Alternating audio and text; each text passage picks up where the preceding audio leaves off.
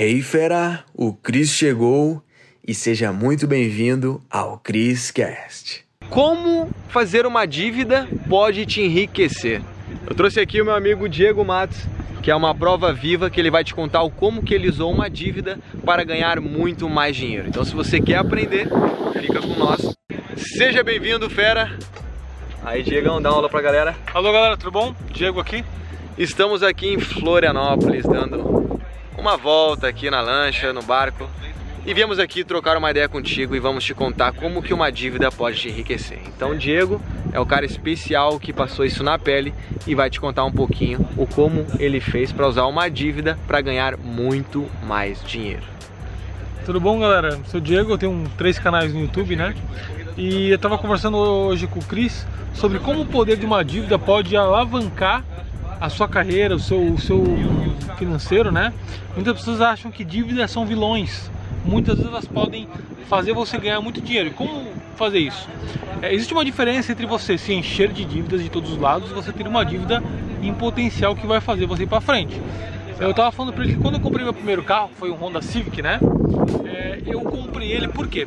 Porque eu tenho uma filosofia hoje, eu aprendi através de conhecimentos que eu fui pesquisando na internet, que abriu a mente, que é o seguinte: quando você é, bota. As pessoas são acomodadas, né? Elas vivem a vida acomodadas porque elas não precisam de nada que faça elas correrem o risco para ir mais rápido. Tem uma frase, é, eu vou começar falando uma frase de um filósofo norte-americano, Aldo Aldo Emerson. Ele falava o seguinte: em patinar em gelo fino, a sua segurança é sua velocidade. Se tu patina em gelo fino, a tua segurança, meu amigo, é a tua velocidade. Se não, não ter uma rápida velocidade, você afunda no gelo. O que que acontece? Quando eu comprei meu Honda Civic, eu, eu pensava o seguinte: eu vou ter dinheiro para pagar ele, eu tenho uma grana para dar de entrada, mas e agora? Será que eu vou me endividar? Só que eu pensava, se eu compro Honda Civic, eu vou ter que trabalhar muito mais para pagar a conta dele. Só que eu sei que comprando ele vai fazer eu me esforçar muito mais. É como se você botasse um pitbull nas suas costas. Aquela história. É, tipo assim, igual o Gosto falou isso pra mim. Pra, pra você correr atrás de uma galinha, fica mais difícil você pegar a galinha, né? Correr na mesma velocidade da galinha fica complicado. Ela corre pra lá, corre pra cá. Agora bota um pitbull nas suas costas, vê se não corre mais rápido que qualquer outra, outra galinha ou qualquer outro animal. Você corre muito mais rápido. Por quê? Porque o carro era meu pitbull. Eu comprei o carro porque eu pensei, comprei Tem que pagar agora. Agora tem que pagar, né? E se tu parar pra perceber, a maioria das pessoas, tá? Que você vê é, que são pobres, são, são de comunidades, é, moram em favelas do Rio de Janeiro, tem cinco filhos, mas tomam ah, de um jeito ou de outro sustentam cinco filhos. Passam dificuldade e tudo mais, mas conseguem. Por quê? Porque na hora do aperto as pessoas dão um jeito, o teu cérebro entra no estado de sobrevivência. Quando eu fui pra Londres, eu fui falando inglês básico, falei, foda-se. Fui lá, a hora que eu cheguei lá, eu me virei. Foi uma Exatamente. experiência ferrada. Exatamente. Viajei por toda a Europa sem falar inglês fluente. Então assim, você adquirir uma dívida, uma dívida que você é o teu sonho. Hoje eu comprei uma, eu tenho uma Porsche, né? Eu comprei recentemente uma Porsche. Eu troquei, eu comprei outro carro, tinha dois carros, eu comprei outro carro, dois financiamentos, eu fiz eu trabalhar muito mais, eu produzi muito mais e isso fez eu ganhar muito mais dinheiro.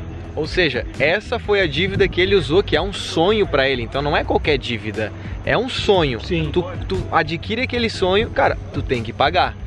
E naturalmente o instinto de sobrevivência teu te fez produzir muito mais e tu acabou gerando muito mais dinheiro e tu acabou fazendo coisas que tu nem achava que era possível. Eu acompanho, eu conheço o Diego faz três anos, a gente se conheceu em 2017 e eu sou prova viva que, cara, eu acompanhei toda a evolução dele. Cara, prosperou eu, de eu, um eu era, eu era faxineiro de balada de, É. em Florianópolis, eu era o faxineiro de banheiro de balada.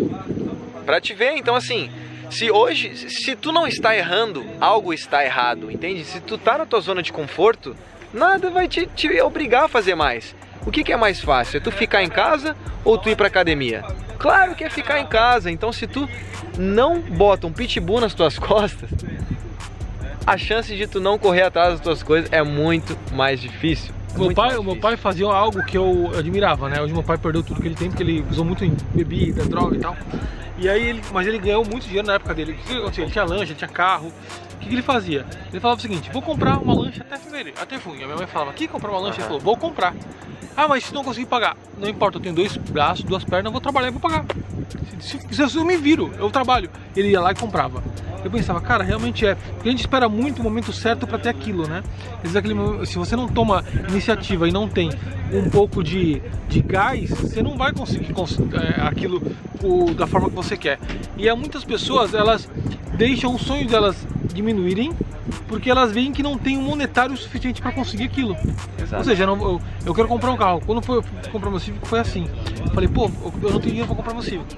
Vou fazer o seguinte, vou comprar um carro inferior, né, um carro mais tu básico. pensou isso, é? É, porque aí depois eu compro o Civic. Aí meu amigo falou assim para mim, cara...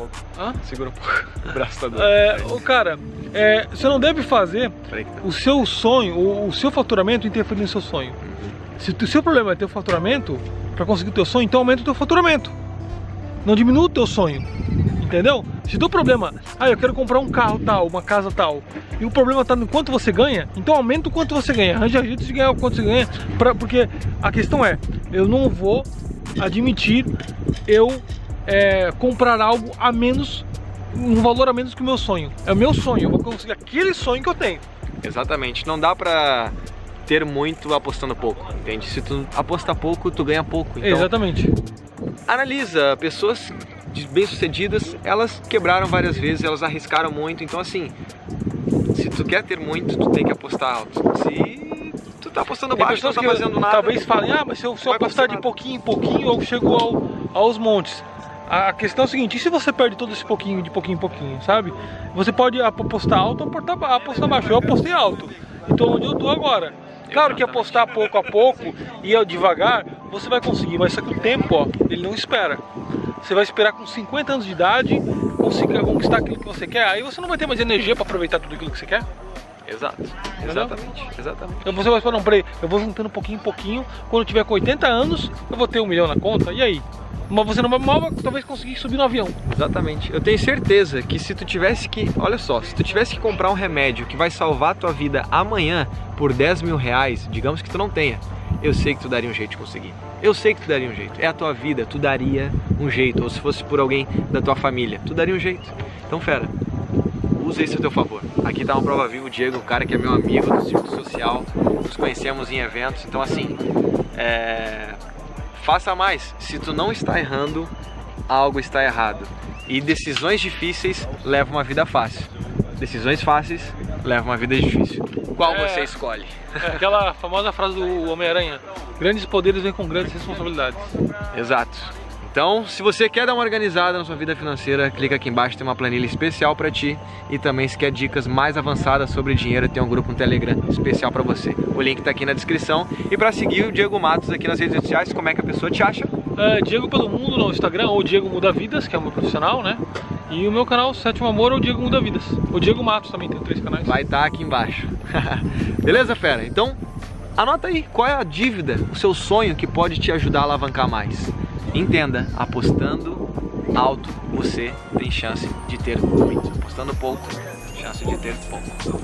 É isso aí. Até o próximo.